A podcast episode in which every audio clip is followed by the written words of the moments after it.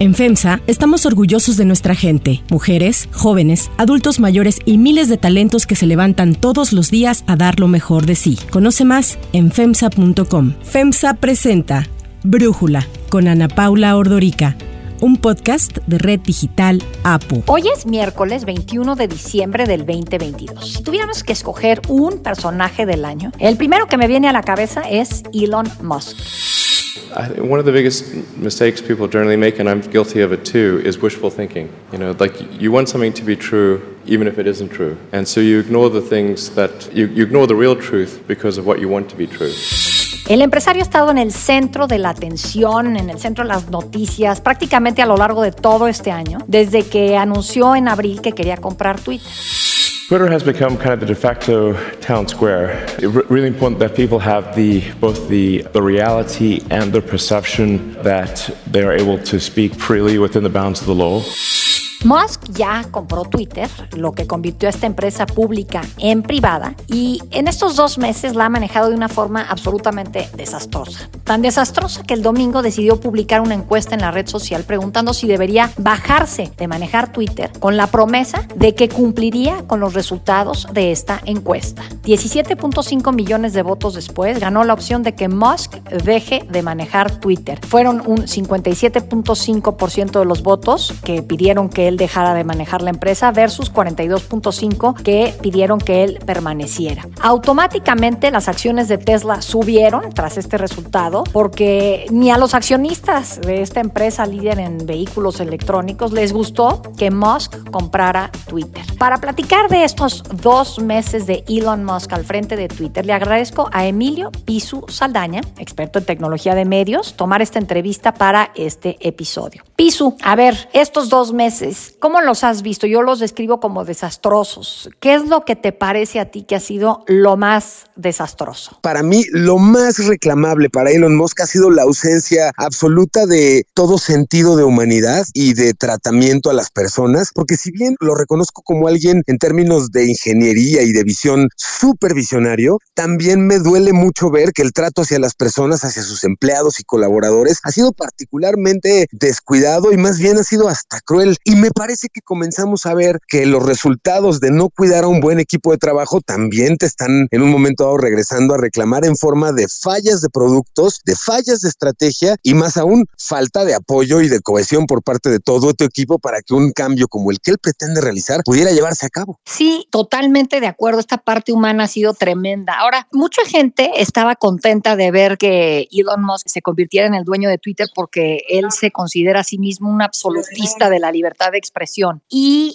ya que llega ahí, creo que lo habíamos comentado, que estos dueños de empresas de tecnología a veces creen que el tema de la libertad de expresión se puede controlar a través de un algoritmo y de una máquina, pero pues resulta que no es tan sencillo, ¿verdad? Absolutamente, me encanta cómo lo estás planteando porque me recordaste una frase que escuché muy seguido en, o he estado escuchando muy seguido ahora que Elon ha estado haciendo este tipo de cambios que no tienen mucho sentido ni lógico, ni operativo, ni funcional y es justamente que la complejidad que tienen las relaciones humanas hoy llevadas a través de las redes sociales y la el intercambio tan complicado que ha resultado en un momento dado, hoy vemos que la ciencia espacial, la ciencia aeronáutica parece ser mucho más sencilla que aquella ciencia que está dedicada justamente a tratar de hacer que las personas podamos convivir en medios digitales sin que esto implique un proceso de intoxicación como hemos visto que ha sucedido. Y en el caso de Elon Musk, los cambios que ha venido haciendo se han dicho en muchos sentidos que no parecen estar orientados precisamente a reforzar ni una libertad de expresión, ni un entorno seguro y protegido para quienes quieran hacer intercambios de cualquier tema, porque hemos visto que lo que ha sucedido, fíjate qué, qué extraña y qué contradictoria la reacción que él habría buscado. Prácticamente en el primer fin de semana de su llegada a las oficinas de Twitter en San Francisco, con lo que digamos hizo toma formal de posesión como su director y su dueño, el uso de la palabra negro refiriéndose a a una cuestión racista, se incrementó un 500% en un fin de semana dentro de la plataforma, un poco como buscando hacerle ver a Elon Musk que su única llegada, su sola llegada, no iba a cambiar muchas cosas que tenían que atenderse de fondo en la plataforma. Ahora, bueno, te preguntaría, ¿va realmente a dejar de manejar Twitter Elon Musk después de la encuesta esta que lanzó, que no es la primera encuesta que lanza. No, por supuesto. Yo sí creo que va a dejar la empresa. Había tenido muchas presiones, particularmente por parte precisamente de los principales accionistas de Tesla, que ya le habían reclamado no solamente tiempo y atención, sino toda la parte estratégica que él venía llevando de Tesla, que ha dejado de hacer por estar llevando una cuestión mucho más operativa en Twitter. Y me parece que por fin él mismo, Elon Musk, ya se dio cuenta que no iba a poder atraer Twitter en la bolsa, así como la vengo dirigiendo muy tranquilo y a tuitazos. Ya vemos que sí le está costando mucho trabajo, entonces yo sí apostaría porque el cambio que vamos a ver tiene que ver con un cambio de timón en términos de la dirección ejecutiva o cotidiana de la organización y me preocuparía un poco nada más corroborar que aunque tengamos a un nuevo CEO de Twitter, vamos a seguir viendo que quien toma las decisiones de manera unilateral y ojalá en ese sentido haga cambios importantes, ya no sea él,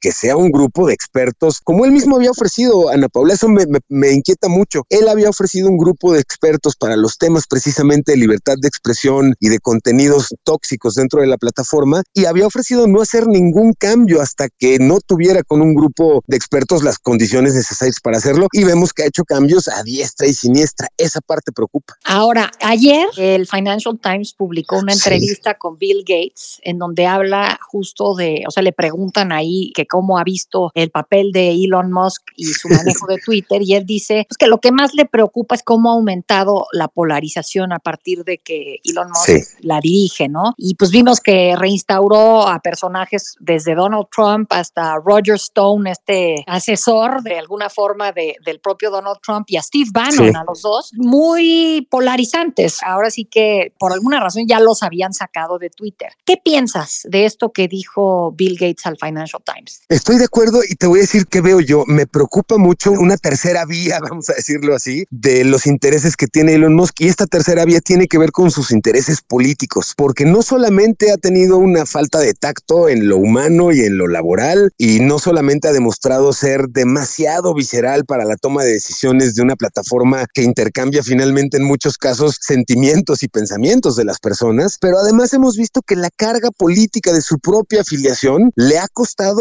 reprimendas y llamadas de atención que no las vemos cotidianamente en directores de empresas de esos niveles. El que él mismo compartiera en los primeritos días en Twitter una nota que prácticamente era a todas luces falsa y que se vio obligado a eliminar, nos da, pero al mismo tiempo invitó en un momento dado a quienes no tuvieran una elección partidista en las elecciones en Estados Unidos, invitó a votar republicanos y no estaban decididos. Es decir, él hace un activismo político muy amplio y muy de mucha influencia. Y ahí me parece que están la mayoría de las alarmas encendidas cuando combinamos quién controla el discurso, la calidad y la toxicidad del discurso en una plataforma en términos técnicos y por otro lado, quién tiene puentes y caminos con ciertas corrientes políticas y que no tiene el menor empacho en dejar que eh, tomen influencia en sus decisiones. Esa parte de esa combinación me parece súper explosiva. Ahora, algo que se ha dicho y ahorita que mencionas la parte política es como los medios de comunicación, Trump se la vivía acusando de que estaban alineados con los intereses de los liberales, de la izquierda en Estados Unidos.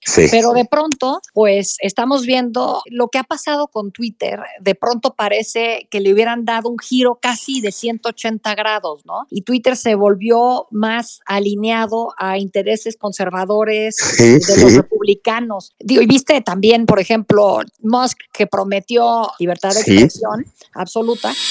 I do think that we want to be just very reluctant to delete things, just, just be very cautious with permanent bans. And a good sign as to whether so, there is free speech is someone you don't like allowed to say something you don't like.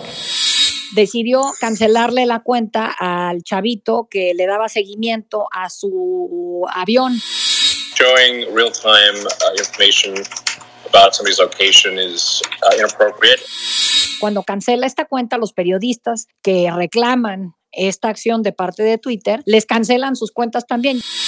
There is not going to be any distinction in the future between journalists, so-called journalists, and, and regular people. Everyone's going to be treated the same. You're not special because you're a journalist.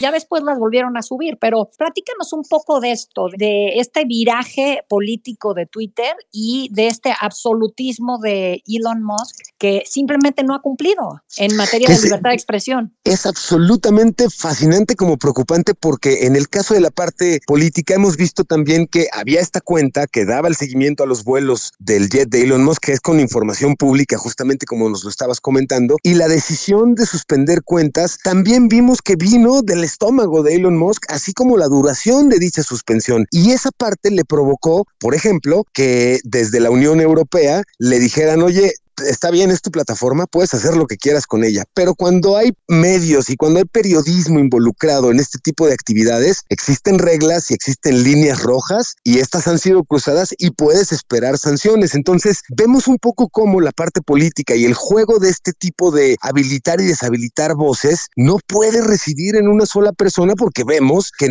tarde o temprano terminan por ser abusados o por ser utilizados de una forma más bien tendenciosa. Y por otro lado, estamos viendo que en la parte que combina no solamente lo político, sino lo tecnológico y la parte del negocio, cada vez más menos marcas se sienten cómodas con una plataforma que está alentando sin quererlo, o a veces un poco es preguntarse si no será mucho intencional, que el discurso de odio está creciendo, que el encono, como tú señalabas también, se está haciendo cada vez más presente, pero que además no hay un modelo de negocio todavía que las mismas marcas pudieran encontrar como realmente promisorio, como para salir del esquema que tiene tu Twitter de ser un proyecto que busca ser monetizable y pasar a ser un negocio realmente rentable. Y ahí es donde todo el mundo pensamos que quizás es donde él ya sabía que se había equivocado, ¿no? O sea, pagas 44 mil millones de dólares por una plataforma que le va a tomar 44 mil millones de años regresarle esa cantidad invertida. Ahí es donde no parece haber mucha concordancia pero sí la hay, es decir, en términos financieros, en términos de objetivos e influencia de la plataforma, ahí sí es donde creo que Elon Musk está convencido de haber hecho la mejor compra de su vida. Hablamos de la plataforma en donde suceden todas las cosas relevantes que después se van a otras plataformas en forma de pantallazo, en forma de lo leí en un tweet y, y cosas por el estilo. En estos cambios, lo que veríamos en las siguientes semanas debería estar alineado u orientado a que las marcas se sientan más cómodas, que no tengan el temor de que que la toxicidad, el encono van a estar junto a su marca porque ninguna marca quiere eso, además. Sí, ahora, ahorita que hablas de este tema, de la parte del el negocio que tendría que ser Twitter, bueno, a mí me ha sorprendido muchísimo que este hombre que logra con la empresa SpaceX que se diseñen, no, no es que él lo diseñe precisamente, pero logra tener a los técnicos para que diseñen cohetes reutilizables que envíen al espacio a astronautas y puedan regresar sanos y salvos, que construye Tesla y los vehículos eléctricos con un diseño extraordinario. O sea, este personaje que ha logrado estas grandes hazañas, pues resulta que no está logrando encontrar la fórmula para que Twitter sea rentable y todo lo contrario, desde que asumió en estos dos meses, Twitter ha perdido un dineral. ¿Qué opinas de sus alternativas que ha presentado? Esto de Twitter Blue, de que pagues por tu palomita por un lado, o lo poco que ha escrito después de que perdió su encuesta, que ahora los únicos que van a poder votar en las encuestas van a ser los que paguen su suscripción a Twitter.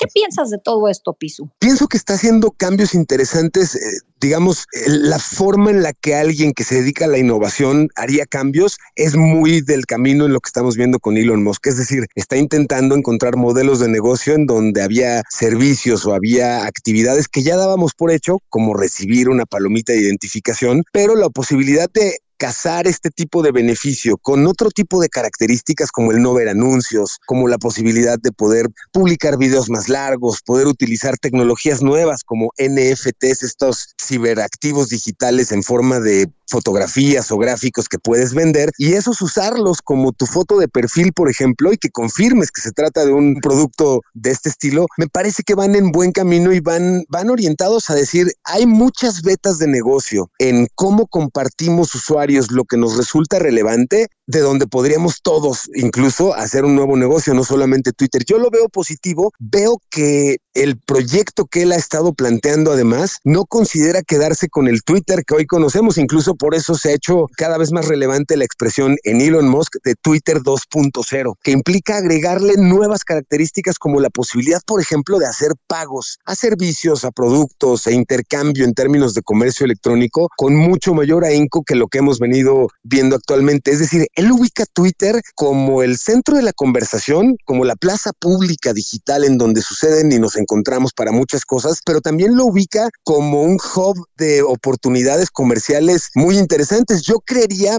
digamos que mi apuesta estaría porque veremos mucho más integración de servicios financieros en las siguientes semanas o meses dentro de Twitter. Ahora entiendo que al interior de Twitter existe un grupo de inversionistas, o sea, Elon Musk no sí, correcto. él sus 44 mil millones de dólares de su bolsa. Hay inversionistas, los venture capitalists, y entiendo que están divididos entre los optimistas y los pesimistas con lo que está pasando en Twitter. No sé si nos puedes platicar un poco de estas dos visiones y qué ves hacia adelante, Piso. Incluso es bien interesante porque el mismísimo ex cofundador de Twitter y ex CEO Jack Dorsey hoy es uno de este grupo, parte de este grupo de inversionistas y eh, tienes toda la razón, me parece muy atinada la forma en la que estás describiéndolo. Se trata de un grupo que hoy está claramente dividido entre quienes apoyan a Elon Musk y no solamente apoyan a Elon Musk, Ana Paula, tiene un apoyo en términos prácticamente de fan, ¿no? Gente que lo admira muchísimo, con, con justa razón, y que básicamente son incondicionales, incluido cuando hablamos de decisiones y términos de inversión. Y tenemos al otro grupo de inversionistas que están inquietos porque lo que están viendo son la desbandada en muchos casos de las grandes marcas. El caso de Apple se tuvo que resolver. Apple detuvo su inversión publicitaria en Twitter y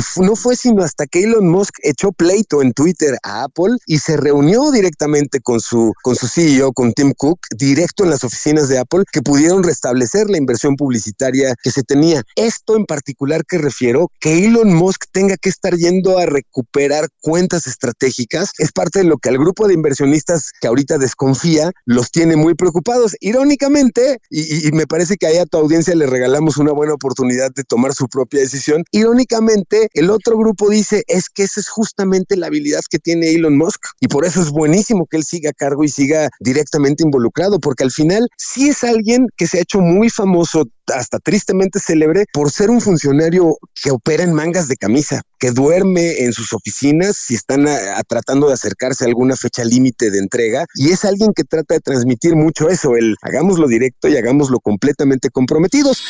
It is absurd that Tesla is alive. Absurd. Mm-hmm. Absurd. So what do you owe that? What do you accredit that to? Excruciating effort. By you? 100 hour weeks by everyone. By everyone here at Tesla. Yes.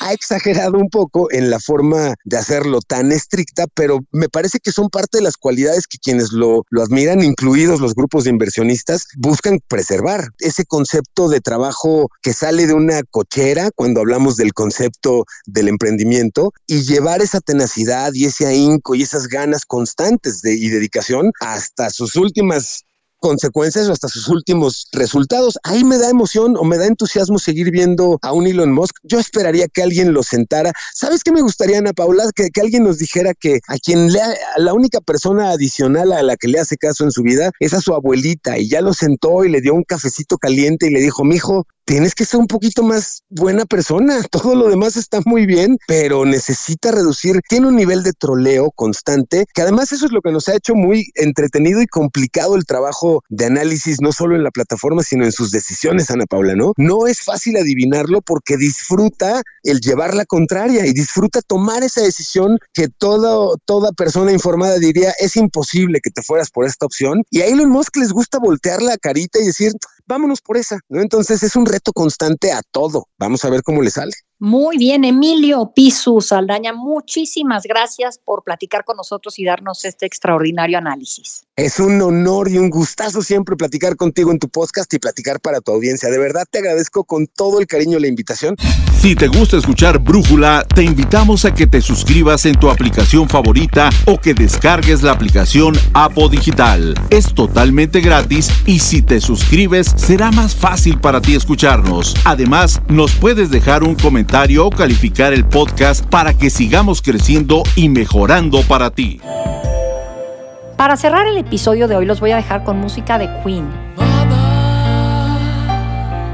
Just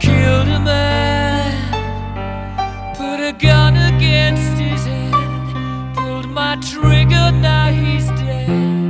Este sencillo, que forma parte de los mejores de la historia, fue escrito por Freddie Mercury y publicado en 1975 en el álbum A Night at the Opera, logrando liderar las listas musicales de Reino Unido ese año. Pero fue 16 años después que Bohemian Rhapsody regresó al número uno de las listas británicas tras la muerte de Mercury, quedándose con el puesto durante cinco semanas. Las ganancias del relanzamiento en 1991 se destinaron a Terence Higgins Trust, una asociación que realiza campañas y da servicios relacionados con el VIH-Sida y la salud sexual, una organización que Freddie Mercury siempre apoyó. En 1992, en Estados Unidos, el sencillo fue utilizado como banda sonora de la película Wayne's World. I see a little silhouette of a man. Scaramouche, Scaramouche, will you do the fandango? Thunderbolt and lightning, very, very frightening me. Galileu Figaro. Magnífico! Yo soy Ana Paula Ordorica. Brújula lo produce Batseba Faitelson. En la redacción, Airam Narváez. En la coordinación y redacción, Christopher Chimal. Y en la edición, Cristian Soriano. Los esperamos mañana con la información más importante del día. Oxo, Farmacias ISA, Cruz Verde, Oxo Gas, Coca-Cola FEMSA, Invera, Torrey y PTM son algunas de las muchas empresas que crean más de 245 mil empleos tan solo en México y generan valor como parte de FEMSA. FEMSA presentó Brújula con Ana Paula Ordorica, un podcast de Red Digital APO.